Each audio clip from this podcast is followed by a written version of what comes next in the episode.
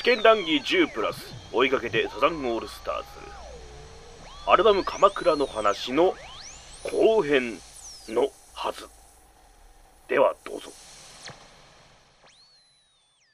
はい、ということで、えー、試験談義10プラス、えー、追いかけてサザンオールスターズ。ふって言っちゃった。もう、今何時 ?1 時ぐらい。そうね今ね、大体見たらね、ね1時50う分。ん2時だ。夜のだよ。夜のだよ。うん何時頃からは話し始めたと思う？昼の3時。大体。まあまあ、喋ってます。まあ、クライマックスっちゃクライマックスですね。僕らの、まあ流れで言えば。なんで、えっ、と、鎌倉というアルバム、まあ、超大作を喋っておりますので、まあ、えー前回ディスク1を喋ったので、今からディスク2なのかな？あのね、ディスク2の、なんか言ってんな。あのね、おかしいおかしいでしょ。なんで、あの、え最初この間、だから2曲、いいの、メロディーで。ボケたがりか？ああ、まあ嫌になっちゃう。そうだよ、その時間も時間だからそういう引き伸ばしやめてほしいよね。本当にさ、嫌になっちゃうんだから。まだディスクワンやってる途中でしょうが まだ、娘がディスクを食べてるでしょ伸ばしていいって言ったよ、俺は。うんいいって言ったから、そこはもう引き裂かれないから、まあいいよ。うんディスク1の話ね。うん OK 了解。うん、終わってないあ、えーっと、日本の竹やぶです。え、戸川康介です。あ、え、デウラですけど。日本の竹やぶって何？ボケから始める。日本の竹やぶって何？日本の竹やぶってね、しかも、京都付近にある竹やぶです。京都府警なの？はいなんで急にその、みやびな感じに。あの、鎌倉話してる最中にね。鎌倉の竹やぶでよかったんじゃないかという説も。森見と美彦の作品。ブルッときた。本当に今ブルッときた、今。精神世界にと直接介入してます。の人これで舞台立ってんだ。大体これ二時のやつ。2時のやつ。はい2時のやつだからこ。これより怖いから、ミスブラの PV は。え、え？そうよこれより怖いから。プロ画像。ただ僕としてはミスブラの PV 見てるから僕の方が怖いなって思ってる今。その上でね。じゃあまあディスク1のな何を話します？え、いい曲いっぱいあるよ。あっていうね。まあまあまあ、さらいをね。うん欲しくて欲しくてたまらないとかかっこいいよって。うんうんやっぱでも吉田拓郎の歌は触れずには俺あ、もそれそれ、それだよ、それそれそ。れこそ曲順で言ったらメロディーの後に入ってます。吉田拓郎がゲストに来てフューチャリングした拓郎ってことでバカたれバカは、たれ。バカ誰だと。まず許可すら取ってねえよ。まあ名前使うのに。あの、仮にゲストに来た人にさ、フォークソングのカスって言うかって。うん、歌詞でね。っていう歌詞があんの？はいはいはい。うんじゃあ、あ、あ、わかりました。あの、吉田拓郎をディスる歌なの。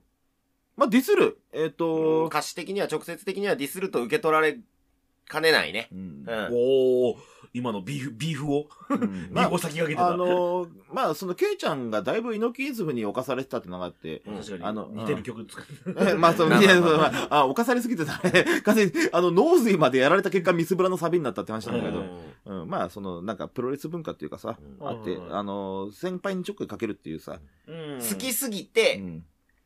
嫌なこと言っちゃうみたい大、まあまあまあ。で小学生が。な。うん、それをあの、大音楽家同士がやるっていう。いやうん、同士っていうか勝手に仕掛けるってあいう。まあ、早い話が、えっと、この年の、えっと、妻恋かどっかのあれで、吉田拓郎が辞めるって言ってんのよ。一回。引退、するって。もう俺はもう引退するって歌わないってしますと。はいはい。で、やだやだやだって歌うの。やめないんだってやだやだやだって、あの、言ったあげくフォークソングのカスって言なんで？ってるい やー、好きなんだ、好きなんだ、うんフォークソングのカス。うん一人男が死ぬって言っちゃうから。ああ、まあそこまではいいよ。うんあの、君がフォークソングをつってたら、うん一人男は死んじゃうよと。僕が一番好きだった、認めた男が死んじゃうよ。吉田拓郎というアーティストが死死んんじゃうよと。でしまうよフォークソングのカスは繋がらないよ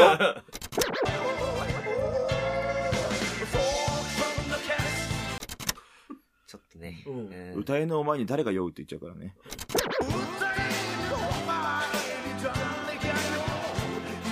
そそりゃそうだけどさ、まあまあまあまあ。好きすぎて、ずっと子供の頃から聞いてるぐらいの、うん未だに追っかけてると。はいはいはいそれがやめるって言った時に励まし方を、間違えたわけじゃないよ。こういう励まし方をしちゃったっていう。まあまあまあね、お男といえばまあ、うんねえ、まあまあまあね、一人男が死ぬって言っちゃったから。うんホモソーシャル的なね、ううんん、励まし方がだったかもしれない。先輩だけどね。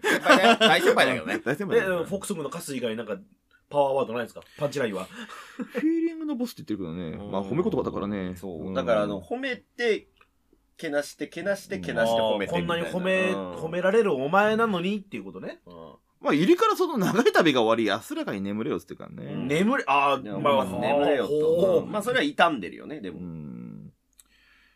時に流されず、愛もせず。まあでも、基本的にはそんな言うほどひどくはないんだよね。ああ、まあまあ、そこがちょっとねフォックスも出すってちょっとパンチラインが強すぎたと。まあ、うん。まあ、本当に、うん。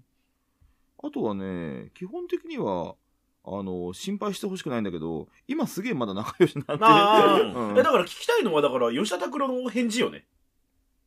に、ニコニコで、ニニコニコ？うん、基本的にはニコニコ。うん。なんか若手の桑田がやんちゃなこと言ってくれんな、おい。うん桑田の坊ちゃんがや。なんかね、嬉しいと思うんだよね。ああなるほどねうん。まあわかんない。まあこんなんさ、そんな吉田拓郎になったこともなければ、吉田拓郎ほどの功績を残したこともないので、わからないですけど。あとはでだも実はないんだよ。ディスとかビーフの文化がもうこの頃にはあった、日本にはってという。うんこのこの人たちこのレベルでううんね音楽の世界で。それが吉田拓郎の歌。たうん直だしね、タイトルも。タイトルも。びっくりしたろうね。俺の歌？まず今だと肖像権だなんだとか、名前とかの問題ですぐ引っかかると思うし、まずレコード会社が OK 出さないよ。まあまあね、うん。お前が書いた歌は俺を悪くさせたっていうのはいい。まあいいうん最高の褒め言葉だよね。まあまあね、引きずり込んだんだぞとう。ん愛、愛、愛中の愛ですよ。ただの何？ただのラブソングだよ。本当にこ昔はれ、ね、不器用なラブソングよ。うん吉田拓郎は不良が聴く音楽だったんでしょ？うんこんな、こんなのはでも本当にただのラブソングです。ううんん。吉田拓郎の歌し。かも一人に対して。気になった人は、もろもろと聞け。全然。ね まあ、ほん本当にいい曲なんで。はいあ。の、なんか人に愛の伝え、あだからまあ、その吉田拓郎と桑田佳祐っていう関係とりあえず置いといてさ、うんなんかたまにこうさ、ああの人に対する愛の伝え、伝え方として、なんかこういうのもいいんじゃねっていうさ、うん。うん。あの、まあ、その別に異性同性問わずさ、なんていうかこう、なんか、慣れ合いみたいな、うん。その、ただひたすら褒めるではなうく、ん頑張れよ、お前もっとやれるよってさ、言わない感じのうん愛の伝え方っていうのもあるんじゃねえのかなって。バカもんだよ、やめちまえんだ、そういうんだったらよ。フォークソングのカース。そういうこと、気持ちの伝え方ってもあるんだけど、ここまで言うことねえんじゃねえかな。今になって言うことねえんだいや、しかし、カスってひでえな、つって。うんやっぱり引っかかっちゃうんですよね。お前、ロックのゴミって言われたら、はず、ねえ怒るだろう多分ブチ切れると思いますねうんもう何言ってんのこの野郎って話になるから、なんちゃってロックとか言われたら絶対ブチ切れますからね。ねえ、歌芸人とか言われたら多分そう。今、そういう人が逆にその後サザンの後ろに出てこなかったっていう。まあ誰も文句言えなかったでしょう。んでもそのくせ桑田さんはその頃はいろんな人にやっぱ行くから、その後とかでも、うん。まあ、あだいぶ経った後、イエローマンって曲でやっぱり、逆に後輩のビーズに対して言ったりとかするしね。へえあの、本当に、なんていうか、人、まあ、その、爆笑問題の太田光さんじゃないけど、人見ると打っちゃうんだよね。ふざけちゃう。ずっとモデルガン持ち歩いてる感じだからさ。ストレートに気持ちを伝えられない。うん厄介だな、確かに仲いいもんな、あの二人。あの、偏屈同士が仲いいだけだから。でもまあ、ラブソングなんで。うん。うんあのね、まあ、ちょっと本当に気持ちのいい曲なんで、あの、ある種の、あの、愛の伝え方として、一つ懐に持っておくにはいい曲ですよっていう話だ。まあ女の子はね、これあのうん、男って本当バカって思ってもらえばいいのかな？うん。どこの紅の豚だって話だよね。うんあとはね、鎌倉物語ってこの、まあそうですね。ディまあスクワンを。まだいっぱいありますよ。死体置き場でロマンスの予言感とかも、まあまあ、ここは触れない方がいいまあまあ、あか。んまね。そうなの？うんそうなの？まあこれは、おあの、お調べてくださいとか。まあ、いあの、陰謀論的な話なんで、ほっといていいです。おはいはいはい。うんあと逆にその、すっごく、その、メロディーとはまた別のシンプルなんだけど、いまいちヒットというか、伝わらないハッピーバースデー僕意外と好きなんですけど。えっーバースデーほぼほぼ唯一のハッピーバースデーソングだからね、サザンオールスターズの。うん。ないかな、他に。ないですないね。これだけうんだから、で、結構、やべっちとかがさ、好きでさ、その、ナイナイの番組の誕生日企画とかでかけてくれるんだよね。ああ、流しましたね、その当時。俺、ちょっと、あ、その当時、あの、サンキューやべっちって、ちょっと思ってたね。あーたまにあの、不意にかかる時があってね。うんハッピーバースデー。そう聞いたことはないかな、多分。うん最後の口笛がいいんですよね。ねえ、なんかまあ、基本的に男の子と女の子の一対のカップルが、あの、ハッピーバースデーを祝う祝う曲だけど、まあ、その、誰がいつ聴いてもいいんで、うんもしお友達のお誕生会とかあったらかけたってくださいっていうね、気持ちいい曲なんでっていう。まあ、まあ、きっといい曲なんだろうけど、うんきっとみんな戸惑うよね。まあまあまあ、でも、うん、まあ、わかりやすくハッピーバースデーかなと思ったら、うんん渋いな、みたいな。裸で祝うひと時とか言ってるからね。おううんまあまあ、確かにね。でまあ、戸惑うよね。でも僕、友人が誕生日でその日にカラオケ行ったら絶対この曲歌いますけどね。おーおどのハッピーバースデーってなって、これ何って言われる中全力で行くっていう。ーこの間歌えばよかったじゃん。えー、ああ、僕の誕生日の時？バースデーとか言ってんじゃないよ。それはいいでしょ、今。うんこれ、オンエアされることはだいぶ前の話になってるんだから、ね私のツイキャス聞いてみてよ。遡ったらあるよ。3年殺しみたいになってるからね。うんまあ、まあまあそれでいろいろあるまあ、いねろいろある中で、うんやっぱりその、まあ、話したいので、ヨラさんうんあると思うんですけど、僕先に、ちょっといいですか？どうぞどうぞ。はい。鎌倉物語っていう話。そう。だからその話の先に言いたいのが、あの、みたいな話があると。うんはい。。あの、鎌倉物語はその、原優子さんがボーカル、メインボーカルで歌われてる曲なんですよ。そうなんだ。うんはい。みんな大好き。みんな大好き。嫌いな人いない。花ちゃん。原ちゃん。原坊。うん原さんがね、今回その、アルバム1枚目のラスト、鳥を飾るのよ。はいはい今まではその、アルバムの半ばとかにメンバーの曲入ってて、やっぱり桑田佳祐が最初と最後締めたりとか、やっぱその曲を残してるんだけれども、ここで初めて、その、ケツ持ちを、うん。ゆうこさんがやるわけですよ。はいケツ持ちなのはいケツ持ちですよ。うん言ったらアルバムの最後なんて、そのはい余韻とか締めだから。うんうんこんな締まるかねっていう。言ったら初めてその女性ボーカルの音でアルバムの1枚目が終わるのにう、ん。全然たるサザン。ほう。完全にしかも、それまで積み重ねてきた原由子さんのボーカル曲の、また原由子さんは原由子さんで成長してたんだよ。おこがましいけどうね。ーん、まあまあまあまあまあまあ。いろんな技術を得てもっともっと表現力を豊かにしてたんだよ。この曲です。ドンなのよ。ほうほう。歌いたくなかったって言ってたからね、もともと。もともとは。ああ、そうなんだ。こんな声可愛い。今日綺麗なのに。そうそううん自分の声にすげえコンプレックスあって。ああ、そっかそっか。まあ独特ではあるからね。でもその中で鎌倉物語はもうまさにその、言ったら、アルバムのタイトルがそのままついてるっちゃついてるじゃない、うん鎌倉ってアルバムで鎌倉物語。うん意外とこういうの少ないんですよね。そうだね。サザンの中でアルバムタイトルが曲名にもついてたり、せいぜいある一曲の中にアルバムタイトルがちょっと入ってたりとかぐらい。ヤングラブルがかなと。ヤングラブとキラーストリートじゃないですか。うんキラーストリートはインストですけど。うんそういう中で、おい。それを任せる信頼感、他のメンバーとか、特にメインボーカルの桑田佳祐さんが。っうん。ていう一方で、それを見事に成し遂げる原由子さんのこの表現力の豊かさと、やっぱりこれもサザンだなっていうのの中に、あの、僕の大好きなに人気者でいこうからうん培ってる、特に顕著になった和テイストが、しっかり日本のその、物語だからね。うんノスタルジー、情緒、文化、入っとります。というのをまず私が話した後に、そのうん、先生のまあ、見解を。おう、うん。一応、大体言いたいことは言ってくれたんで、本当にあれなんだけども、情緒とテクノロジーのね、もう、いわゆる、究極の結晶体ですよ。まあ。言うならば。うん。融合できんだって思いました。あのーやっぱ、ね、すごい、えっとね、まあ本当メロディー聞いてもらってあれだけど、まあ要するに、そうだね、言いたいことはほとんど言ってくれた。うん 本当ですか？あのー、日陰茶屋って歌詞が出てくるんだけどさ、出てきますね。ね、中学の頃初めて聞いてからさ、いつかその、愛する人と日陰茶屋行きたいなと思って、未だに行けてないなと思って。ああ、そう、それでは聞いてください。サザンオールスターズで、鎌倉物語。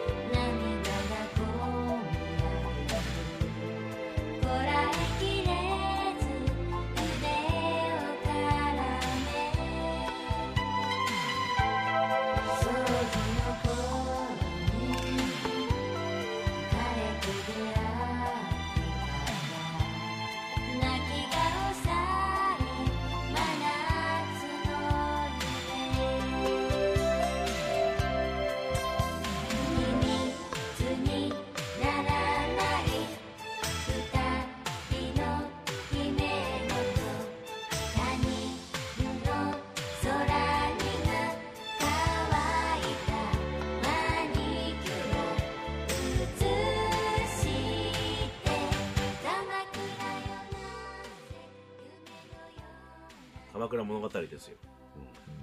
僕の印象。はい。確かに、これは、サザンの曲ですよ。うん確かに、それはわかる。うんでも、桑田佳祐が歌ってる音は全く想像ができない。でしょ？でしょ？そう、ね僕もそう初めて聞いた時そう思った。でも確かにサザンの曲ではあるよ。うんでもやっぱり、まあでも歌い方っていうのがさ、当然プロだからね、あのー自分のふわりだったり間に持ってってるとは思うんだけれども。キーも変えるだろうしね。うん、それは当然だけどさ、なんだろうな、声質とかじゃなくて、まあ当然あの、曲自体があの女性目線ってことは、まあ、うん。それはもう大前提として置いといてさ、ななんだろうね、まあサザンでありながらサザンじゃないけど、これが鎌倉の一枚目のケツと。うん。作詞作曲ね、桑田佳祐なんですよ。うえ メンバー全員を理解して、完全に動かせる力、もう自分がプレイヤーであり、監督までできるようになってるんですよ。あの、この辺りの驚愕度合いは、あの、ハラボーの、あの、ソロの、あまあ、ベストでも聞いてもらえると、うん。あの、結構ね、信じられない、えこれ、桑田さん書いたんですかっていうね。確かにあのこうなんだろう。曲の中のまあ例えば例えばね、うん。A メロと B メロの間のこのなんだろう音の上がりとかは、あ、桑田さんだなと思うけど、てててててってててて、これ2回続けるの絶対桑田じゃねえなって。ああ、なんかは、そういうのこれ分かってもらえる。なんか、なんかかんない。そんな俺聞き。使い方のね。うん。聞いてる方じゃないから、絶対変えてくんじゃん。うん。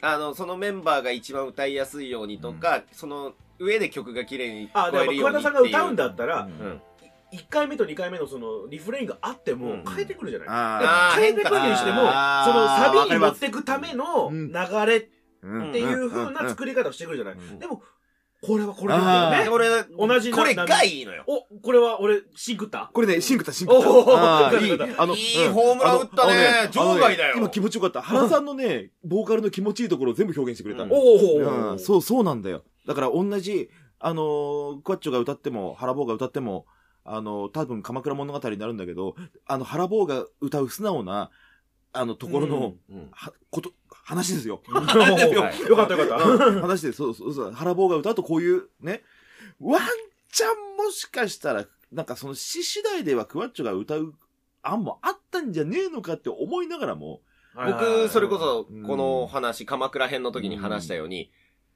別テイクである気がするんですよ。ね、ありそうありそう。絶対。うん。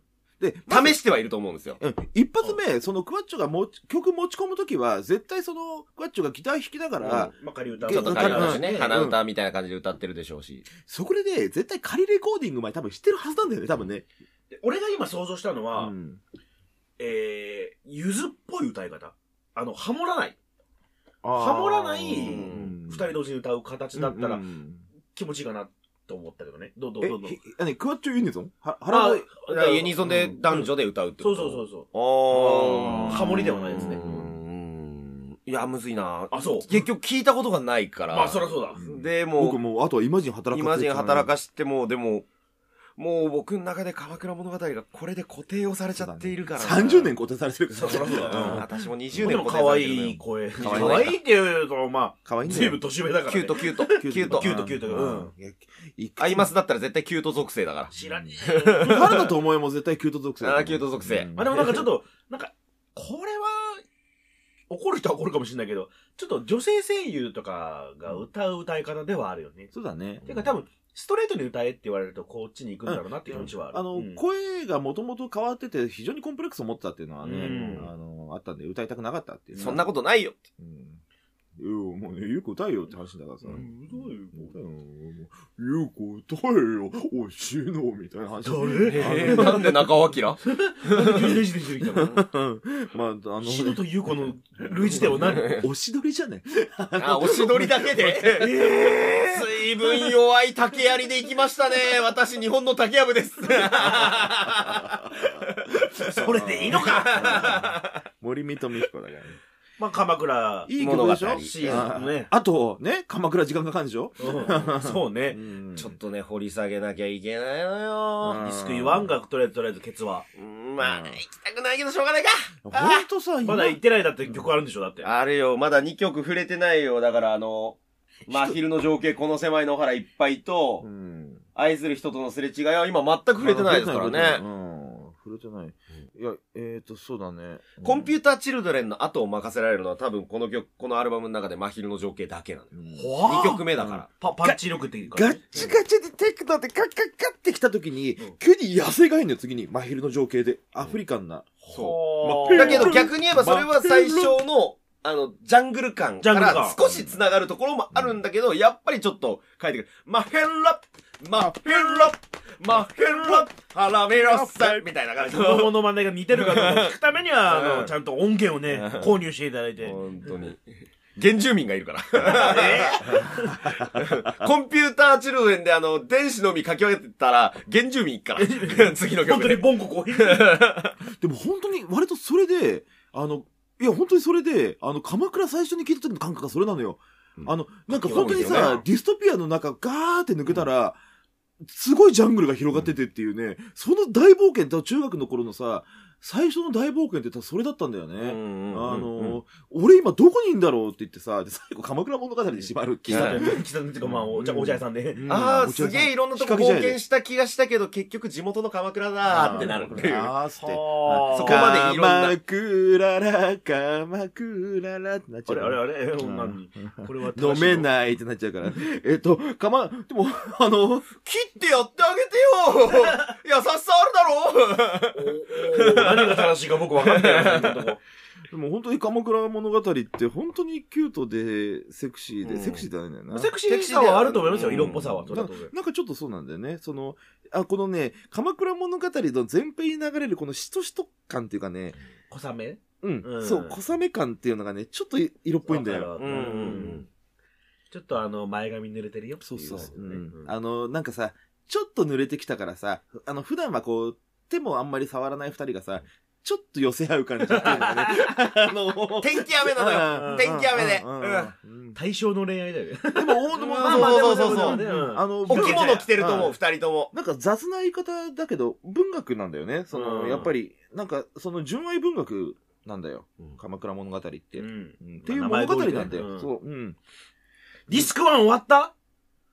で、えっ、と、古戦場のね、まあ、まあ、いいよ。いいよ。もう、しょうがない。えっ、と。でもメールで古戦場来てたから。そうね、パパッケンが。うんでもこの最初の3曲の並びはすごいよ。そうですよ。最初の3曲がコンピューターチルドレン、マ真昼の情景、この狭い野原いっぱいうん、古戦場で濡れんぼうは昭和のヒーロこれ、だって解説できるの？じゃあ、あ、いや、でも本当にね。聞いてほしいというところで。聞いてちょっー。聞いてほしい。うんこれは聞いてほしい。はいはいあくまでその入り口であるコンピューターチルドレンをこちらは、あの、提供しましたぞとお出しいたしましたの引きで。ずり込まれたろじゃあ聞いてみろよと。うんうんあのー、これも順番に聞いてほしいね。うん本当にこれはアルバム全部を流れでそのまま、もしかしたら長く感じるかもしれないです。やっぱアルバム一曲聴くって少なくともその1時間は音楽にプライベートを割くわけですね。絶対後悔しないから。うん。そうだね音楽少しでも好きだったら。うんで、サザンをまだ知らなかったら。そうね。うん。あの、もう一回だから最初に僕が体験したあの大冒険をね、あの、今から体験できる人がいるんだったら本当に羨ましい。羨ましい。俺一回ね、頭を強く打って鎌倉を忘れたいもん。うん。で、もう一回鎌倉を聞きたい。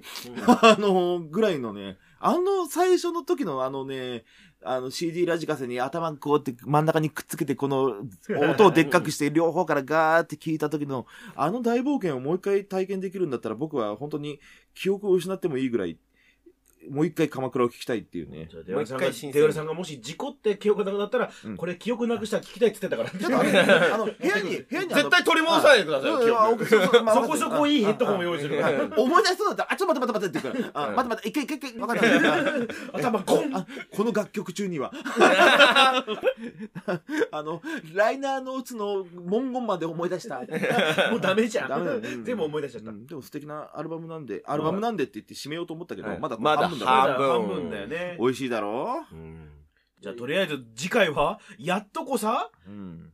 2枚目に行くと。鎌倉ディスク2にね。ディ、スク2に行くと、うん。はい、じゃあ皆さんお楽しみに。鎌倉ファンきっと多いんだろうね。多いでしょ？大好き。大好き。みんな大好き。みんな大好きということで、えー、戸川康介と、えー、あ、ボリスさんと、中国の竹やぶでした。はい なんか問題ありそうだよね、それ。森見と美彦じゃないね。パンダもいるよ。以上鎌倉の話ディスク1の話終了です次回からはディスク2の話を前後編でやると思いますではどうぞお楽しみに戸川浩介でした